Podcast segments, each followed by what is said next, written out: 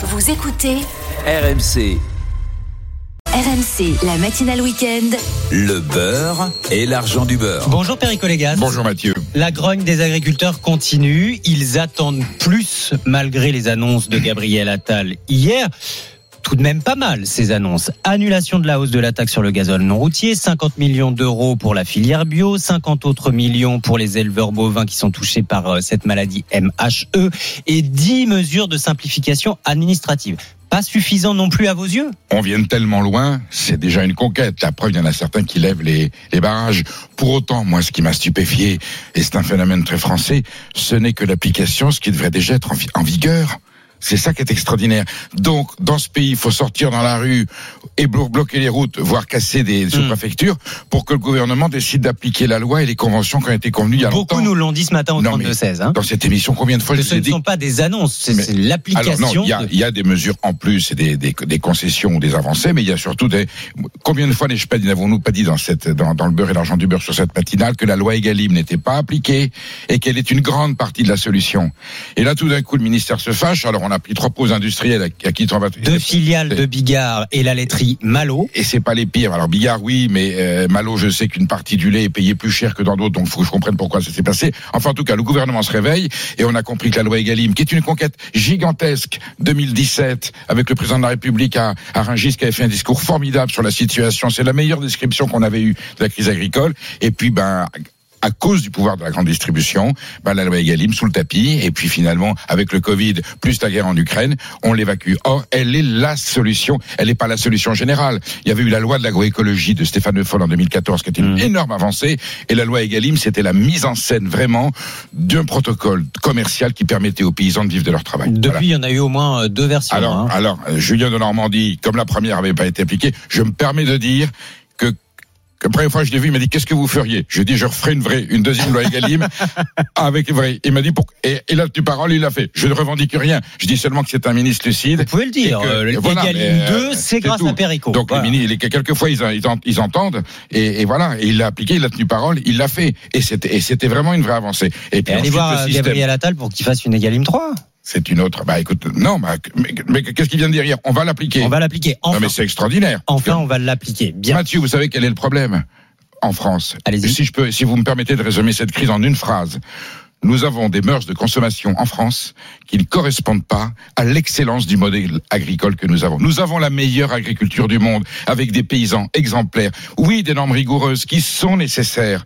Le problème, c'est que le protocole pour les mettre en place et les procédures administratives sont épouvantables. Mais ces normes sont nécessaires. C'est pour une meilleure qualité de l'alimentation, une protection de l'environnement. Il faut les garder. Mais il faut que les paysans puissent avoir le temps et les moyens de les appliquer. Alors justement, c'est la solution que vous proposez ce matin après les annonces.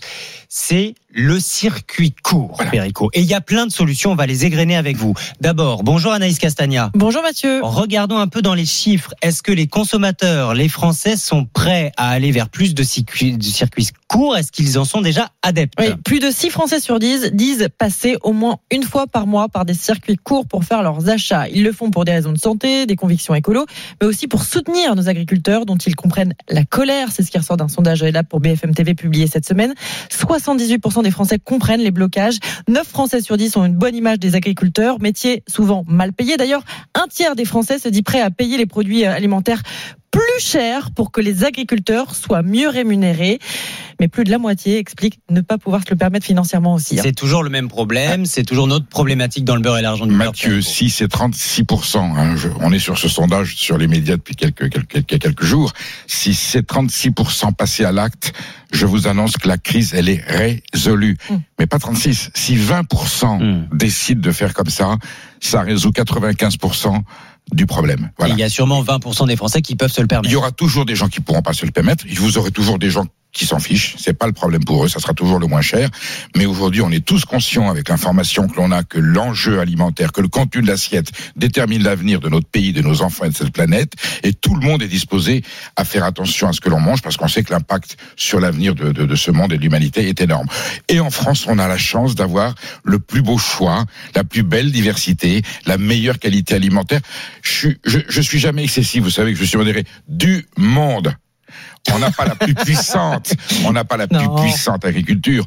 On a, par sa diversité, sa qualité, son expérience, son ancienneté et, et la ferveur de notre paysannerie, une agriculture exceptionnelle à disposition des 67, des 67 millions de consommateurs.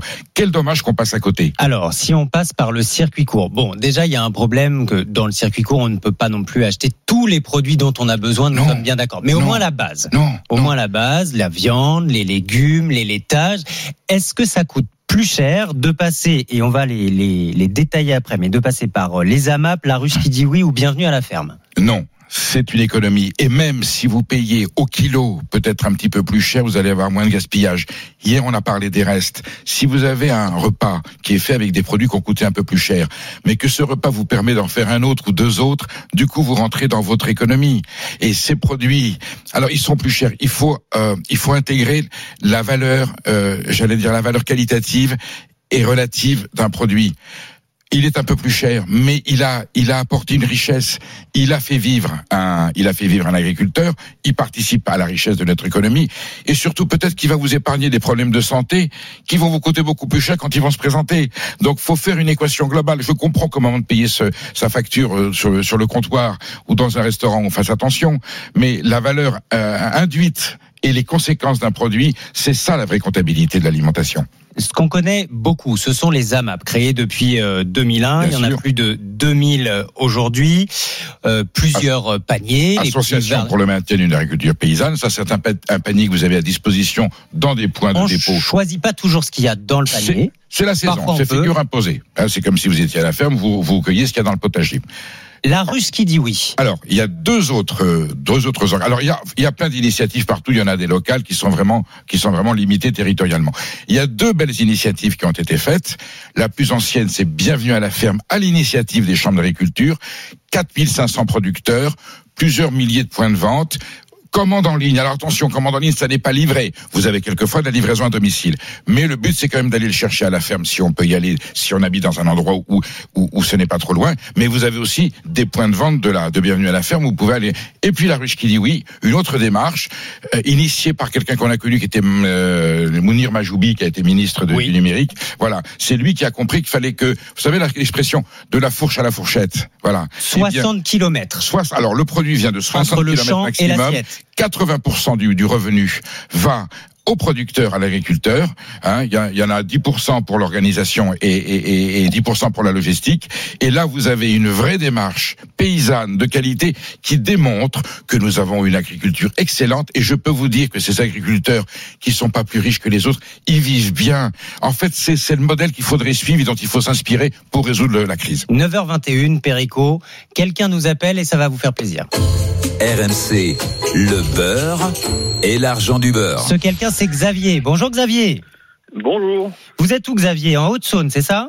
Tout à fait, en Haute-Saône, à 20 minutes des Vosges. Et vous n'achetez quasiment qu'en circuit court? Oui, euh, on essaye au maximum avec ma compagne d'acheter tout en circuit court. Donc euh, nos légumes, on va les chercher à la ferme.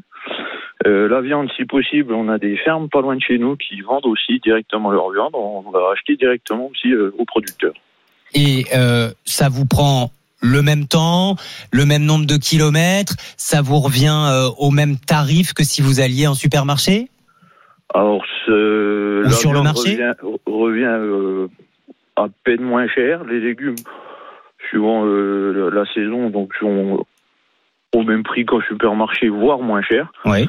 Et euh, comme disait Perico tout à l'heure, on peut faire plusieurs repas avec, donc au final, on s'y retrouve quand même. quoi. Et vous vous y retrouvez, Perico. Ah, c'est l'évidence même, c'est le bon sens. Euh, Voilà, fait. Xavier, vous avez euh, la chance euh, d'habiter, j'imagine, euh, dans une zone où il y a plusieurs fermes à proximité et plusieurs fermes surtout qui proposent de la vente directe. Ça n'est pas le cas partout sur le territoire. hein. On est bien d'accord. J'ai la chance en Haute-Saône, on a beaucoup de- d'endroits où on peut acheter directement chez à la ferme. Ce qui m'intéresse, c'est comment vous, pour nous. comment vous y êtes venu? C'est le bouche à oreille, c'est euh, une volonté de votre part? Que, à quel moment vous vous êtes dit maintenant on arrête d'aller au supermarché ou au marché et on fait plutôt circuit court? Euh, ben, c'est avant tout ben, économique pour nous. Et puis, ben, après, quand on voit aussi euh, les, les dernières euh, les dernières idées de la de l'Union européenne d'importer de la viande de, de l'autre bout du monde, on s'est dit ben non, non, Mm. non. À un moment donné, on va on achète français, on mange français, et au moins on, on peut tracer comme il faut tout ce qu'on tout ce qu'on met dans notre assiette. Et ça, c'est vrai, Perico, que c'est peut-être le meilleur argument. Non, mais on est. On, On on est- sait ce qu'on mange. Je résume la situation. Nous avons en France une agriculture exceptionnelle, c'est-à-dire qu'il y a une agriculture interdite. Celle-là, elle est punie, elle est pénalisée. Eh bien, notre grande distribution importe de l'agriculture interdite en Europe et en France. Et en plus, elle est moins chère. Comme elle est, pourquoi elle est interdite? Parce qu'elle est pas bonne, donc elle est moins chère. Et c'est elle qui inonde la majeure partie de notre réseau de distribution. Ce n'est pas une critique morale. C'est un fait, c'est un constat. Est-ce que vous Et- avez vu l'image en Allemagne d'un supermarché qui a retiré de ses produits tous les, euh, les produits, juste de ses rayons, tous les produits étrangers? Mais bien Il sûr. restait plus rien dans le supermarché. il ne s'agit pas de fermer nos frontières, on va pas faire du protectionnisme. Il s'agit d'appliquer la règle du jeu libéral d'une concurrence loyale et non faussée. On a une offre française de d'agriculture de qualité plus ou moins chère selon le type de produit, le type de production, et on importe des produits. Est-ce qu'on peut juste mettre une petite taxe pour que, au départ, on, on est sur la chaîne du sport. Voyez le 100 mètres quand euh, celui qui est dans la bande extérieure, Oui. il part un petit peu plus loin. de Eh bien, en France, celui qui est sur la bande extérieure, le paysan, s'il part même pas à la verticale de celui qui est en intérieur, il part 10 mètres derrière. C'est pas loyal, c'est c'est faussé. Donc, ce qu'il faut, c'est que tout le monde ait la même chance au départ. On s'arrêtera sur cette métaphore pour poursuivre jusqu'au GG du sport qui arrive dans quelques minutes. Merci beaucoup.